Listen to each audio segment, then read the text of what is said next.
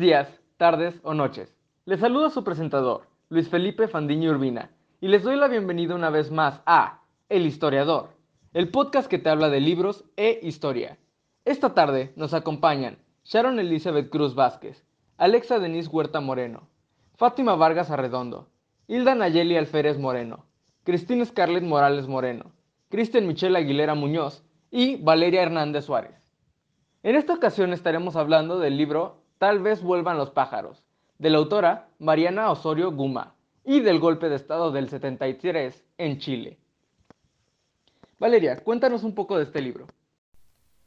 Mar vive entre palabras inventadas y travesuras, como cualquier niño, hasta que su vida se fragmenta, su padre desaparece sin razón aparente. Aunque ella no lo sabe, ese día comienza su exilio, la niña se ve obligada a dejar atrás su mundo particular e iniciar un complicado tránsito que empieza en las calles llenas de militares de Santiago y termina en México, un lugar desconocido para ella, su madre y sus hermanos. A la ausencia de su padre se suma el desarraigo, la incertidumbre y una constante sombra de muerte. Mar decide entonces hacer un voto de silencio. No dirá una sola palabra hasta que vuelva a ver a su padre, aunque no sabe si está vivo o muerto y nadie tiene la certeza de que pueda regresar.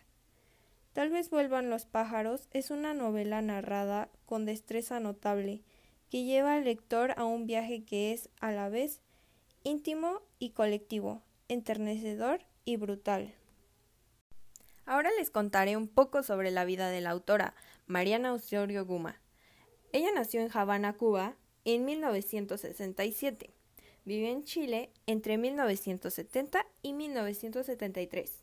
El golpe militar la llevó a exiliarse en México. Actualmente ella es mexicana por elección. Es psicoanalista y escritora. Ha publicado una treintena de ensayos y cuentos en revistas nacionales e internacionales. Es coautora de los libros Imaginario, Sujeto, Inclusión y Diferencia y las nuevas miradas a la historia de la infancia en América Latina, entre prácticas y representaciones. Es autora de la novela de niños Las esencias de Sabina, de la novela El paraíso de las moscas y el libro de divulgación Hablemos de violencia, un monstruo de mil cabezas. Tal vez vuelvan los pájaros ganó el tercer premio LIP de literatura a lo mejor de la novela emergente en habla hispana. Ahora vamos a hablar un poco de las relaciones que Mar tenía con los que la rodeaban. Para empezar, yo voy a hablar de la relación de Mar con sus papás. La relación de Mar con sus papás para mí era un poco distante porque siempre que hablaban de cosas de adultos supuestamente le decían a Mar que se fuera y siento que lo hacían para protegerla de lo que realmente había afuera. Y para mí esto es una forma de manifestar su amor hacia ella porque de alguna manera la estaban protegiendo pero no era una muy buena idea porque al final ella se iba a enterar de todo lo que estaba pasando. Al final del libro la relación cambia muchísimo y empiezan a incluirla más en los temas que estaban pasando. Y eso es una manera más bonita de demostrarle su amor hacia ella. Al principio sentí que la relación era cosificante, porque nunca la escuchaban y dejaban que escuchara las conversaciones que tenían ellos. Después se fue volviendo humanizante porque empezaron a aceptar sus opiniones y dejar que escuchara. El potencial creativo de Mar era que tenía mucha imaginación y pensaba en cosas que realmente no existían, pero ella siempre tuvo una imaginación gigante y eso fue lo que le hizo única. Gracias por compartir tu punto de vista, Fátima. ¿Y tú qué opinas, Alexa? Ay, no, bueno, bueno, este... Primero que nada, hay que hablar de adultos, cosa que no somos, ¿verdad? Pero bueno, esto es mi opinión sobre el libro y los adultos.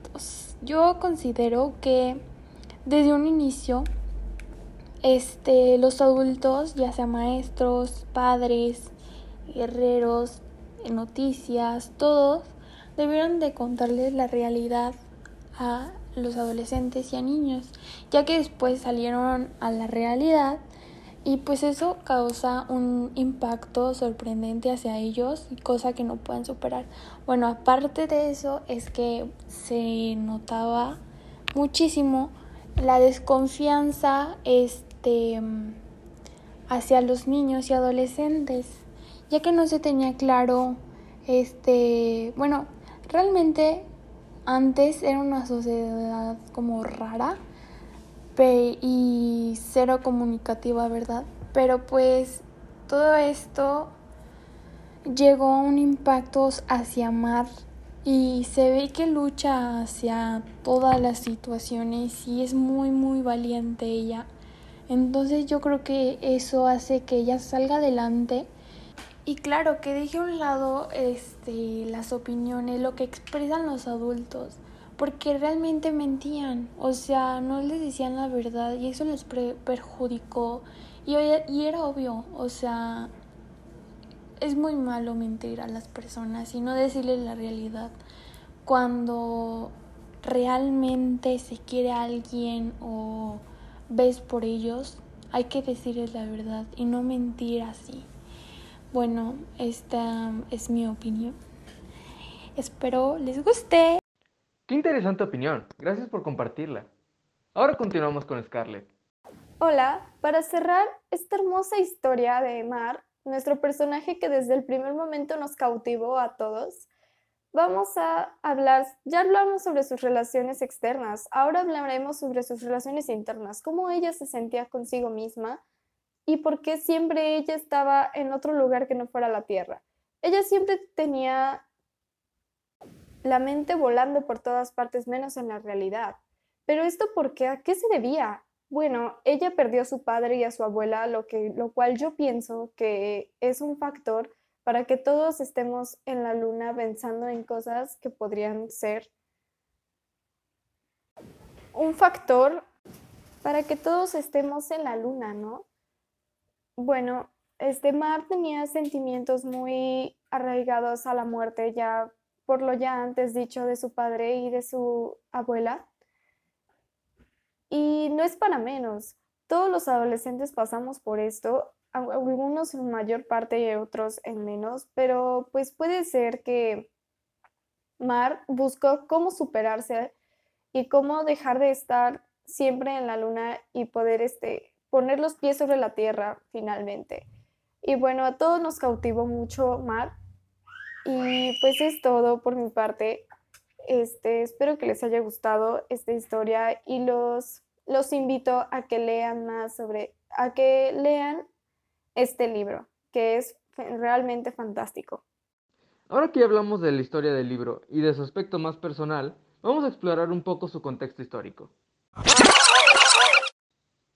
El 4 de septiembre de 1970, Salvador Allende llegó a la presidencia chilena con el 36.3% de los votos, proponiendo transformar el país en un régimen socialista por medios pacíficos y democráticos.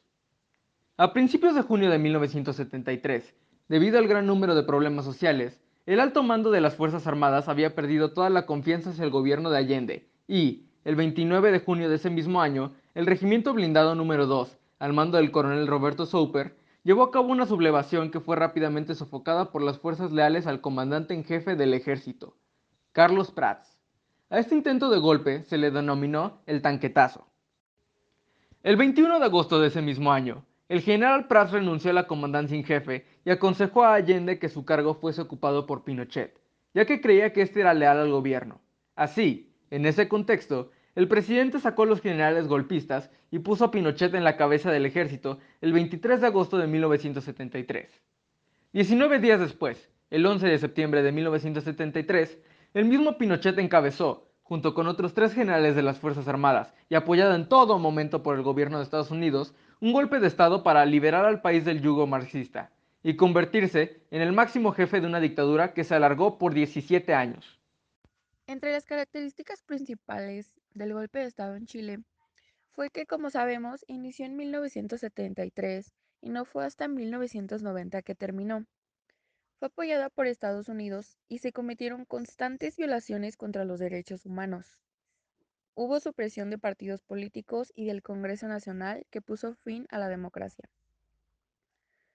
También, entre las consecuencias principales e inmediatas, está que se declaró el toque de queda en todo el territorio nacional a partir de las 15 horas en 1973.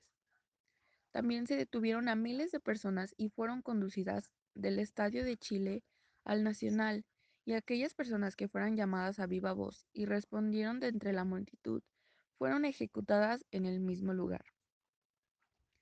También fueron allanadas las fábricas, las reparticiones públicas y las mineras, forzando a los trabajadores a seguir laborando y manteniendo la producción en marcha. Hola, ¿cómo están? Espero que se encuentren súper bien.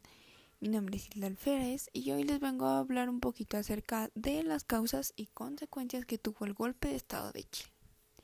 Bueno, comencemos.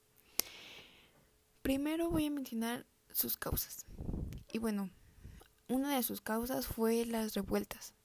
Estas fueron provocadas intencionalmente y en parte espontáneas en las cuales pues las muchedumbres ocupan los espacios públicos. Y otra de sus causas fue la intensa actividad subversiva. Eh, estas se utilizan para justificar la imposición de un orden marcial. Y por último, el derrocamiento del gobierno instituido y la pérdida del imperio de la ley estuvieron presentes en las causas del golpe de Estado de Chile. Pero, como consecuencia, hubo mucha desigualdad de ingresos. Esto hizo que se crearan contrastes sociales muy grandes y pues las clases altas se vieron muy beneficiadas. Esto provocó salir del país para muchas personas, ya que los perseguían y no había una economía estable. Bueno, esto ha sido todo de mi parte, espero les haya ayudado en algo y las dejo con mi compañera. Hola, buenos días, noches, tardes, la hora en la que estén escuchando este maravilloso podcast. Mi nombre es Michelle Aguilera y ahora les voy a contestar una pregunta que nos lleva a saber qué es el régimen totalitarista y la relación que tiene con toda esta novela que me pareció muy interesante. Em, primero recordaremos qué es el totalitarismo. El totalitarismo es el término por el que se conoce a las ideologías, los movimientos, regímenes políticos, donde la libertad está seriamente restringida. Básicamente el Estado ejerce todo el poder sin divisiones, ni restricciones, ni excepciones. Ahora, directamente contestando a la pregunta, ¿qué relación podría guardar esta novela con un régimen totalitarista? pienso que es importante y que es una buena pregunta, más que nada, porque nos hace ver más allá de un buen suceso histórico. Incluso pienso que más allá de un concepto o explicación de un suceso, que es ver realmente desde una perspectiva psicológica y sentimental, porque adentrarnos en el suceso, tener esta empatía y conocer a fondo las consecuencias de un régimen totalitarista o de cualquier otro movimiento social en diversos ámbitos me parece muy importante. Básicamente respondo esta pregunta diciendo que el totalitarismo se puede ver a lo largo de toda la novela. Gracias. Hemos llegado al fin de este episodio. Esperamos mis compañeras y yo que les haya parecido interesante y hayan aprendido tanto como nosotros. Este fue El Historiador. Ten un buen día y nos escuchamos en el siguiente episodio. Adiós.